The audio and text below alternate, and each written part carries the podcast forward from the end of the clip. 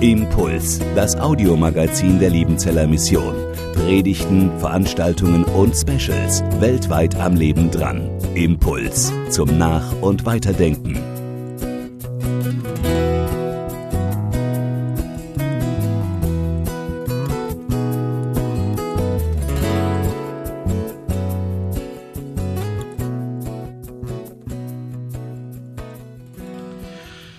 Gnade sei mit euch und Friede von Gott, unserem Vater und unserem Herrn Jesus Christus. Amen. Auch von meiner Seite ein herzliches Grüß Gott zu diesem Schwarzbrot-Gottesdienst am Ewigkeitssonntag. Es ist der letzte Schwarzbrot-Gottesdienst zu dieser Reihe über die Endzeittexte und wir haben in diesen letzten sechs Wochen viele Texte be bedacht und ausgelegt, die immer wie Puzzleteile sind. Und auch der heutige Text ist so ein Puzzleteil von diesem Ewigkeitspanorama, das wir nirgendwo im Neuen Testament in Gänze, in Fülle bekommen, sondern immer nur Aspekte. Die neutestamentlichen Autoren, die wussten vermutlich viel mehr, viel mehr als wir über dieses ganze Panorama, aber sie antworten in den Briefen, immer nur auf bestimmte Aspekte und auch in der Endzeitrede Jesu kommen bestimmte Aspekte unter einer bestimmten Fragestellung in den Blick. Und so ist es auch heute.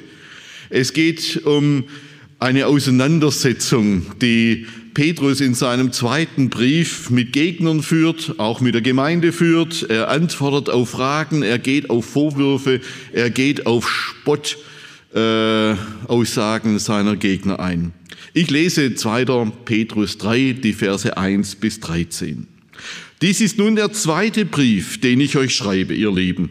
In beiden erwecke ich euren lauteren Sinn und erinnere euch, dass ihr gedenkt an die Worte, die zuvor gesagt sind von den heiligen Propheten und an das Gebot des Herrn und Heilands, das verkündet ist durch eure Apostel.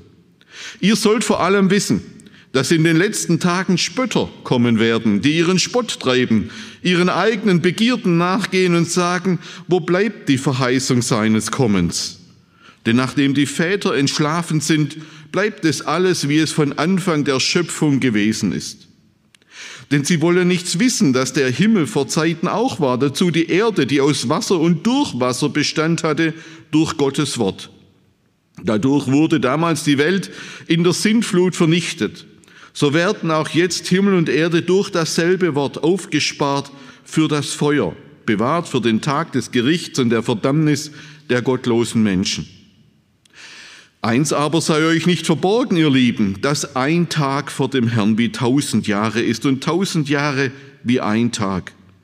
Der Herr verzögert nicht die Verheißung, wie es einige für eine Verzögerung halten, sondern er hat Geduld mit euch und will nicht, dass jemand verloren werden werde, sondern dass jedermann zur Buße finde.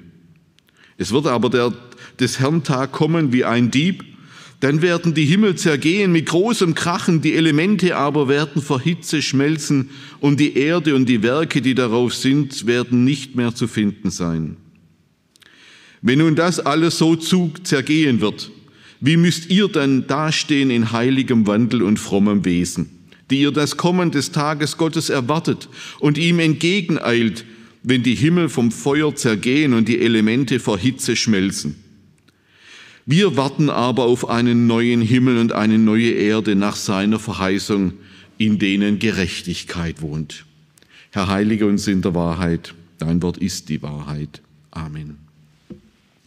Liebe Schwestern und Brüder, liebe Gemeinde hier im Saal und an den Bildschirmen, vor allem auch liebe Schwestern im Feierabendhaus.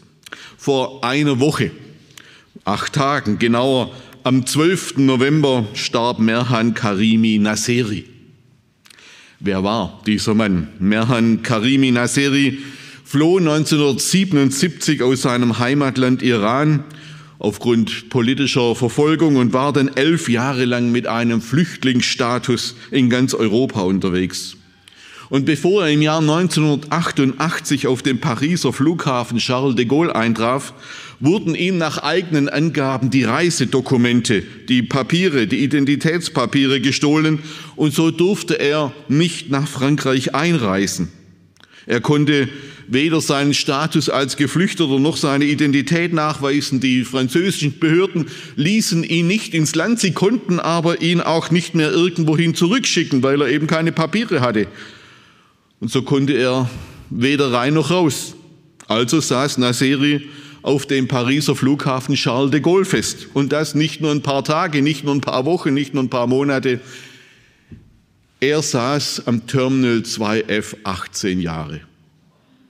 18 Jahre saß Merhan Karimi Nasseri am Flughafen Charles de Gaulle in Paris. Er lebte auf diesem Flughafen von 1988 bis zum Jahr 2006. Vor einigen Monaten hat es ihn dorthin wieder zurückgezogen. Im stolzen Alter von 77 Jahren zog er wieder ans Terminal 2F auf dem Flughafen Charles de Gaulle und dort starb er vor acht Tagen am 12. November. Dort, wo er 18 Jahre lebte. Seine Geschichte, die wurde für Hollywood-Regisseur Steven Spielberg zur, Vorbild, zur Vorlage für seinen Film Terminal. Ich weiß nicht, ob Sie den gesehen haben, Terminal mit Tom Hanks in der Hauptrolle. Tom Hanks spielt in diesem Film auch einen Flugpassagier namens Viktor Nawoski, dessen Pass aufgrund der Bürgerkriegswirren in seinem zentralasiatischen Heimatland während des Fluges ungültig geworden war und der dann auch auf dem New Yorker Flughafen John F. Kennedy weder ein noch ausreisen durfte und sich ebenfalls dann auf diesem John F. Kennedy Airport häuslich niederlässt und das ist dann eine Tragikkomödie, die Steven Spielberg da erzählt.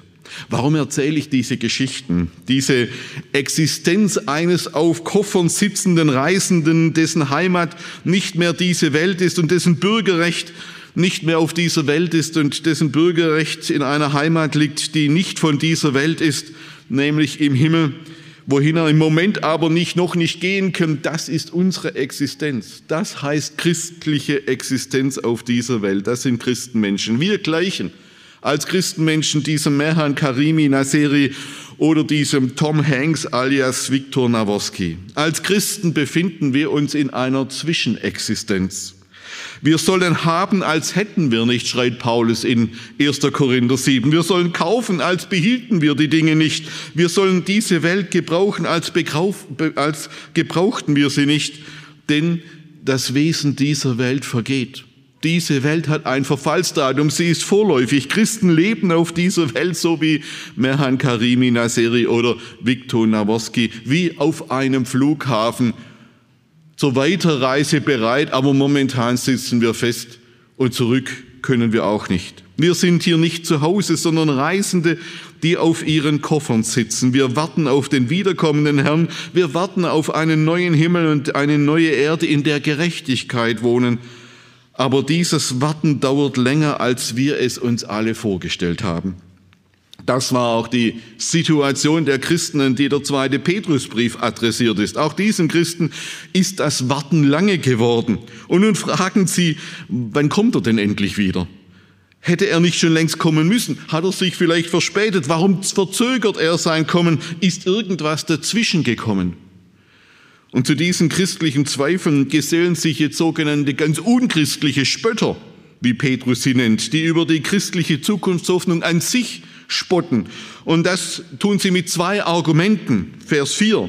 Wo bleibt die Verheißung seines Kommens? Denn nachdem die Väter entschlafen sind, bleibt es alles, wie es von Anfang der Schöpfung gewesen ist. Das erste Argument dieser Spötter sind die entschlafenen Väter.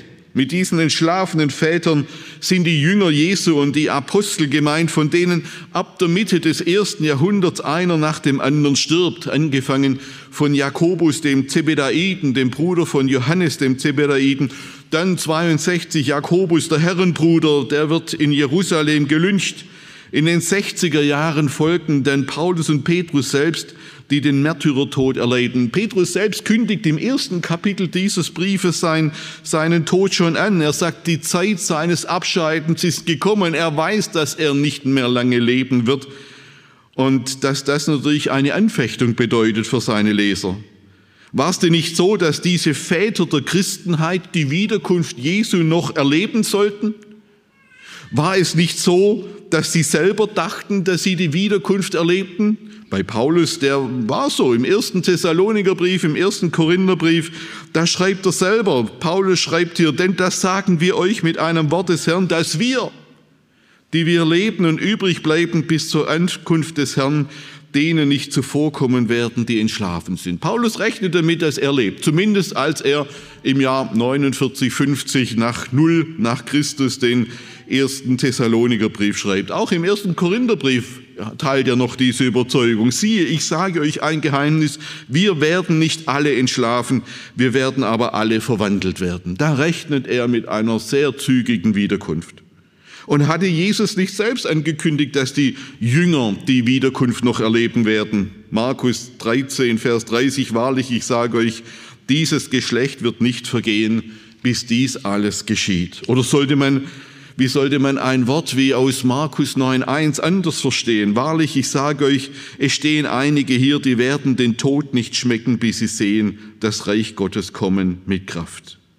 Die Erwartung, dass zumindest einige der Jünger noch übrig bleiben bis zur Wiederkunft Jesu, die spiegelt sich auch in einer Diskussion wieder, die im Johannesevangelium ganz am Ende berichtet wird. Da heißt es im 21. Kapitel, da wird eine Begegnung geschildert und eine Diskussion. Als Petrus diesen, und gemeint ist jetzt dieser Jünger, den Jesus liebte, sah, spricht er zu Jesus, Herr, was wird mit diesem? Jesus spricht zu ihm, wenn ich will, dass er bleibt, bis ich komme, was geht's dich an? Folge du mir nach. Da kam unter den Brüdern, also nach Ostern, die Rede auf, dieser Jünger, der stirbt nicht. Also bis Jesus wiederkommt. Aber Jesus hatte nicht zu ihm gesagt, er stirbt nicht, sondern wenn ich will, dass er bleibt, bis ich komme, was geht es dich an? Es waren diese Verse, die jetzt von diesen Spöttern der Gemeinde entgegengehalten werden, verbunden mit der beißenden Frage, ja Freunde, kommt euer Jesus vielleicht zu spät? Oder könnte es sein, dass er vielleicht gar nicht kommt? Könnte es sein, dass Gott seine eigenen Verheißungen vergessen hat? Das zweite Argument dieser Spötter war der Verweis auf die Unveränderlichkeit der Welt. Liebe Freunde, was hat sich denn seit Jesus groß geändert? Ist nicht vielmehr alles so geblieben, wie es von Anfang der Schöpfung an gewesen ist? Geht die Sonne morgens nicht auf und geht sie abends wieder unter? Was hat sich verändert? Und dieses Argument war schon damals ein starkes Argument, das von vielen Philosophen immer wieder angeführt wurde. Lehrt nicht die Erfahrung, dass die Welt einfach bleibt, wie sie ist? Und ist die Unveränderlichkeit der Welt nicht schon immer das stärkste Argument gegen die Wirklichkeit Gottes gewesen? Im Alten Testament zieht sich das wie ein roter Faden durch die Psalmen und die Propheten. Wo ist denn euer Gott? werden die Psalmisten und die Propheten von, ihren, von ihrem Publikum, von ihren Hörern immer wieder gefragt. Sechsmal finden wir diese Frage, wo ist denn euer Gott im Alten Testament? Beim Propheten Ezechiel lesen wir denselben Spott wie im zweiten Petrusbrief. Die Tage ziehen sich in die Länge. Es wird nichts aus der, aus der Weissagung. In der antiken Welt waren viele Philosophen, angefangen von Aristoteles über die Pythagoreer bis hin zu Plutarch und Epikur, felsenfest davon überzeugt, dass diese Welt unveränderlich ist. Dass diese Welt das stabilste und das stärkste ist, was es gibt und dass es keine Veränderung geben kann und geben wird auf dieser Welt. Und auf diese beiden Argumente der Spötter, die Väter sind gestorben, die Welt bleibt wie sie ist, antwortet Petrus im Folgenden, aber er tut das jetzt in umgekehrter Reihenfolge. Er beginnt in Vers 5 bis 7 mit dem Argument der Unveränderlichkeit der Welt und in Vers 8 bis 10 reagiert er auf den Vorwurf der göttlichen Unpünktlichkeit. Punkt 1. Diese Welt besteht und vergeht durch Gottes Wort. Denn sie wollen nichts davon wissen, dass der Himmel vor Zeiten auch war. Dazu die Erde, die aus Wasser und durch Wasser Bestand hatte durch Gottes Wort. Dadurch wurde damals die Welt in der Sinnflut vernichtet, so werden auch jetzt Himmel und Erde durch dasselbe Wort aufgespart für das Feuer, bewahrt für den Tag des Gerichts und der Verdammnis der gottlosen Menschen. Was Petrus hier tut, ist nichts Geringeres, als dass er das Weltbild seiner Gegner und vermutlich auch ein bisschen unser Weltbild in Frage stellt. Jedenfalls war für seine Gegner diese Welt das stabilste, was sie sich vorstellen konnten. Und für uns sind es vielleicht die Naturgesetze, die wir als das stabilste betrachten, was man sich vorstellen kann. In dieser Welt ziehen die Erde und die Himmelskörper in festen und unerschütterlichen Bahnen ihren Weg und von einer ewig und sie tun das von einer Ewigkeit zur anderen. So die Vorstellung. In diesem Weltbild gibt es auch keine wirkliche Geschichte, die einen Anfang und ein Ende hätte, sondern nur Menschen, die eine kurze Zeit in diesem ewigen Kosmos verweilen und dann wieder verschwinden. Und gegenüber diesem Weltbild bringt Petrus jetzt die biblische Geschichte ins Spiel. Und diese Geschichte ist für ihn durch zwei große Zäsuren geprägt. Die eine Zäsur ereignete sich in der Vergangenheit bei der Sintflut, welche die vorsintflutliche Welt zerstörte. Und die andere Zäsur wird sich in der Zukunft ereignen, wenn Himmel und Erde im Feuer vergehen werden und einem neuen Himmel und einer neuen Erde Platz machen werden. Diese Welt bewegt sich nicht in einem ewigen, unveränderlichen Kreislauf, sondern sie hat eine Geschichte. Und diese Geschichte gliedert sich aus Sicht von Petrus in drei Teile. Der erste Teil reicht von der Schöpfung bis zur Sintflut und endet im Wasser. Sintflut. Der zweite Teil reicht von der Sintflut bis zum Gottes Gericht an seinem großen Tag und endet im Feuer. Und der dritte Teil wird in dem neuen Himmel und der neuen Erde kein Ende mehr haben. Und auch der Annahme, dass diese Welt aufgrund unserer Erfahrung in sich das stabilste ist, was man sich vorstellen kann, widerspricht Petrus. Diese Welt ruht nicht in sich selbst, das ist eine Illusion. Vielmehr wird diese Welt in jedem Augenblick von Gottes Wort gehalten und getragen. So wie Gott am Anfang diese Welt durch sein Wort geschaffen hat, also sein großes Es werde gesprochen hat, so wird diese Welt auch in jeder Sekunde von diesem Wort gehalten und bewahrt. Aber wenn Gott dieser Welt sein erhaltendes und bewahrendes Wort entzieht, oder wenn er sein Wort sogar gegen diese Welt richtet, dann vergeht sie, entweder in Wasser oder in Feuer. So war es bei der Sinnflut. Dort hat Gott durch sein Wort das Ende der vorsinnflutlichen Welt verfügt und sie in Wasser untergehen lassen. Deshalb ist für Petrus der Gedanke der Unveränderlichkeit der Welt eine Illusion. Bibelleser müssten es besser wissen. Und so wie die erste Weltzeit im Wasser unterging, so wird die zweite Weltzeit im Feuer des Weltenbrandes untergehen. Es ist die biblische Überzeugung, dass alles, was durch Gottes Wort entstanden ist, wie es am Anfang im Johannesevangelium heißt, im Anfang war das Wort. Alle Dinge sind doch dasselbe gemacht und ohne dasselbe ist nichts gemacht, was gemacht ist. Dass alles, was durch Gottes Wort geschaffen wurde, auch durch Gottes Wort getragen wird. So heißt es im Hebräerbrief, Christus ist der Abglanz seiner Gottesherrlichkeit und das Ebenbild seines Wesens und er trägt alle Dinge. Er trägt alle Dinge durch sein kräftiges Wort. In jedem Moment sind wir auf dieser Welt und mit dieser Welt ist diese Welt eine von Christus getragene Welt. Diese Welt besteht nicht, weil sie so stabil wäre und wir den Eindruck haben, der Grund, auf dem wir stehen, ist so fest, sondern sie besteht, weil Gott an jedem Tag neu sein Es werde spricht. Diese Welt besteht, weil er nach der Sinnflut durch sein Wort und seine Verheißung ihren Bestand garantiert. Solange die Erde steht, soll nicht aufhören Saat und Ernte, Frost und Hitze, Sommer und Winter, Tag und Nacht. Aber diese Verheißung ist jetzt eben nicht unbefristet und das wusste auch Petrus. Diese Welt hat eine Frist, sie ist mit einem Verfallsdatum versehen, das allein Gott kennt und weiß. Diese Welt steht unter der Gerichtsfrist Gottes und wird einmal im Weltenbrand untergehen. Diese Ankündigung eines Weltenbrandes hat der zweite Petrusbrief tatsächlich exklusiv im Neuen Testament. Es gibt in vielen neutestamentlichen Schriften Hinweise darauf, aber so klar, wie er es hier auf den Punkt bringt, finden wir das sonst nirgends beim Evangelisten Matthäus lesen wir, dass sich die Sonne verfinstern und der Mond seinen Schein verlieren wird, die Sterne vom Himmel fallen und die Kräfte der Himmel ins Wanken kommen werden. Da ist von kosmischen Krisen die Rede, von kosmischen Veränderungen. Bei Lukas wird es noch präziser, auch in der Endzeitrede Jesu, da heißt es dann, an dem Tage aber, als Lot aus Sodom ging, da regnete es Feuer und Schwefel vom Himmel und brachte sie alle um. Auf diese Weise wird es auch gehen an dem Tage, wenn der Menschensohn offenbar werden wird.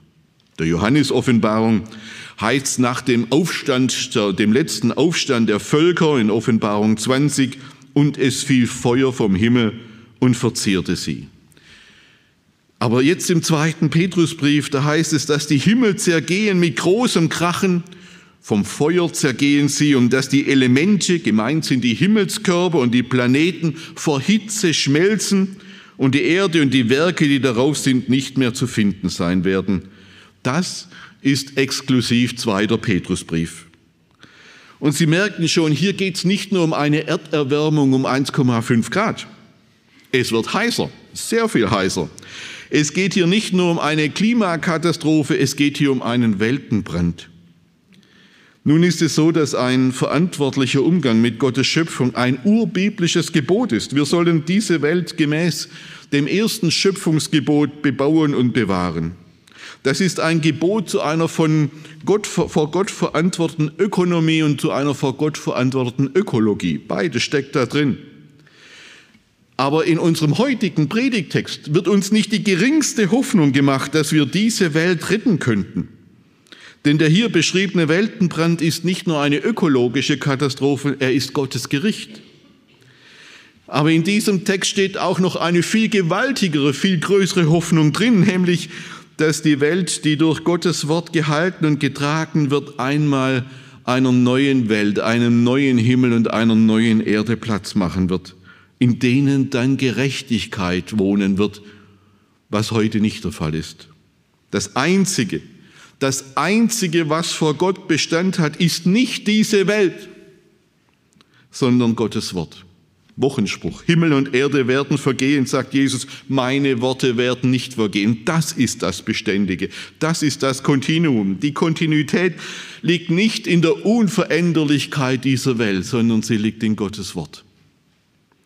Und vor diesem Hintergrund macht es keinen Sinn, sich an Straßen oder Bildern festzukleben, sondern es macht Sinn, sich an Gottes Wort zu halten. Dort sollten wir uns festkleben, dort sollten unsere Augen haften bleiben, weil das das Einzige bleibt, was beständig ist. Bleiben wird nur, wer auf Gottes Wort steht, dem sichersten Standpunkt der Welt.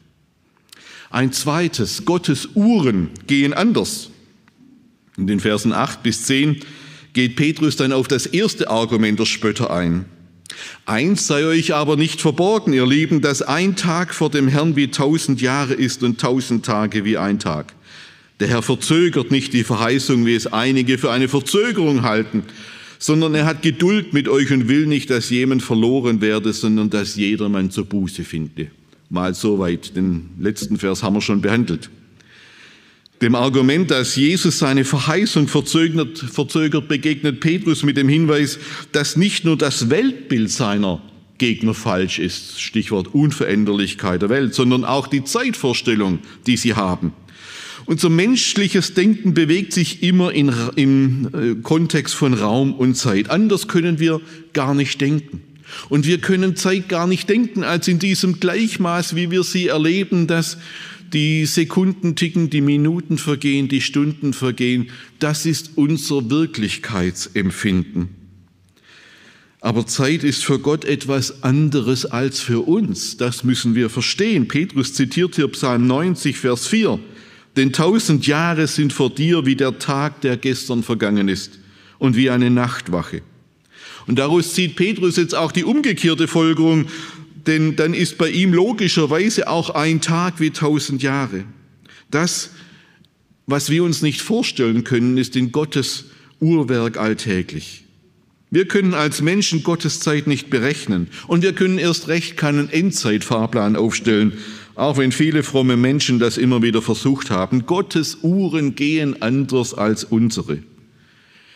Dass wir das Empfinden haben, dass es mittlerweile doch schon recht lange dauert, mit der Wiederkunft Jesu. Das ist nur eine emotionale Empfindung von uns, mehr nicht. Dass Jesus nicht zu Lebzeiten der Apostel oder irgendwann im ersten Jahrhundert wiederkam, das war übrigens auch in der Zeit der ersten Christen überhaupt kein größeres Problem. Dieser Text aus 2. Petrus 3 ist der einzige Text, der allereinzigste Text im Neuen Testament, der sich dieses Themas überhaupt annimmt. Auch für Paulus war es allem Anschein nach überhaupt kein Problem, als er merkte, dass er vermutlich doch eher sterben wird, bevor Jesus wiederkommt. Dann hat er eben Lust abzuscheiden und bei dem Herrn zu sein, so wie er im Philipperbrief schreibt. Null Probleme. Das Problem der sogenannten Parusieverzögerung, das ist Fachterminus für dieses Thema des Ausbleibens der Wiederkunft Jesu, das existierte vor allem für die theologische Wissenschaft in den letzten 200 Jahren. Seit dem 19. Jahrhundert wurde hier die Erwartung auf einen wiederkommenden Christus und ein apokalyptisches Weltende, wie es hier beschrieben wird, Seit 200 Jahren wurde das mehr und mehr als peinlich empfunden. Und so erklärten viele Theologen diese Hoffnung als einen Irrtum der frühen Gemeinde, der durch das Ausbleiben der Wiederkunft entlarvt wurde. Aber was für die frühen Christen überhaupt kein Problem war, muss es auch für uns nicht sein. Nähe und Ferne sind im Neuen Testament sehr dehnbare Begriffe. Wir finden hier keine Entwicklung von einer Naherwartung zu einer Fernerwartung.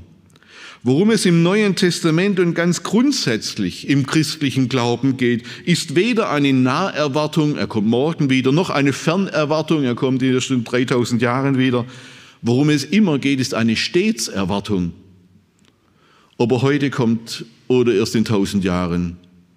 Wir sollen wach bleiben, ihm gehören und ihm nachfolgen. Und diese Stetserwartung ist das Spiegelbild eines Glaubens an einen Gott, der retten will und richten wird. Das ist mein dritter Punkt. Gott will retten und Gott wird richten. Wenn wir zum Abschluss noch einmal nach dem Gott fragen, um dessen Motivationen, Absichten sich diese ganzen Verse hier drehen, dann stehen diese beiden Aspekte im Vordergrund. Gott will retten und er wird richten. Und eine Theologie, die eine dieser beiden Absichten unter den Tisch fallen lässt, greift immer zu kurz. Gott will retten, deshalb trägt und erträgt er diese Welt noch mit großer Geduld. Er hat Geduld mit euch und will nicht, dass jemand verloren werde, sondern dass jeder Mann zur Buße finde. Gott will retten. Er will, Gott will, dass alle Menschen gerettet werden und zur Erkenntnis der Wahrheit kommen. Das ist der Wahlspruch der Liebenzeller Mission, wie er über dem Portal des Missionshauses steht. Und jeder Tag, den wir erleben, ist ein Ausdruck seiner Geduld, damit wir und alle Menschen umkehren und Gottes Einladung zu seinem großen Fest annehmen und ihr folgen. Gott hat keine Freude an der Verlorenheit seiner Geschöpfe. Er will nicht, dass jemand verloren wird. Deshalb sucht er alle Menschen, so wie der gute Hirte seine verlorenen Schafe sucht. Deshalb wartet er, so wie ein Flugkapitän auf die fehlenden Passagiere wartet. Deshalb ruft er, so wie ein Vater nach seinen Kindern ruft, die bei Anbruch der Dunkelheit noch nicht zu Hause sind.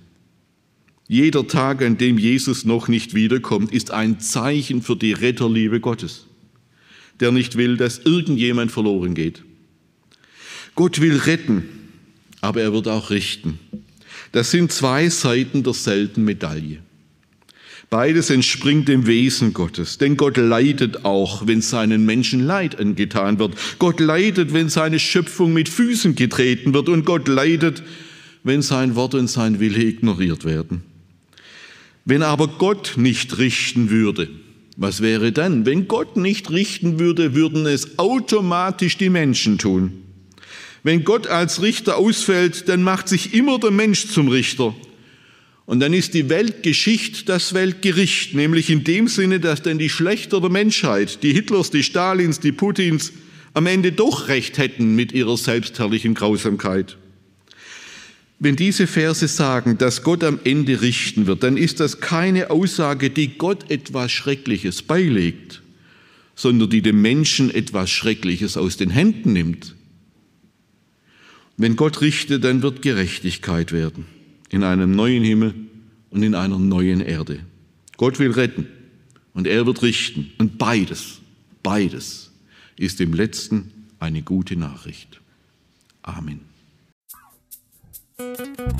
Impuls ist eine Produktion der Liebenzeller Mission. Haben Sie Fragen? Würden Sie gerne mehr wissen? Ausführliche Informationen und Kontaktadressen finden Sie im Internet unter www.liebenzell.org. Die Liebenzeller Mission produziert ebenfalls das Fernsehmagazin Weltweit am Leben dran.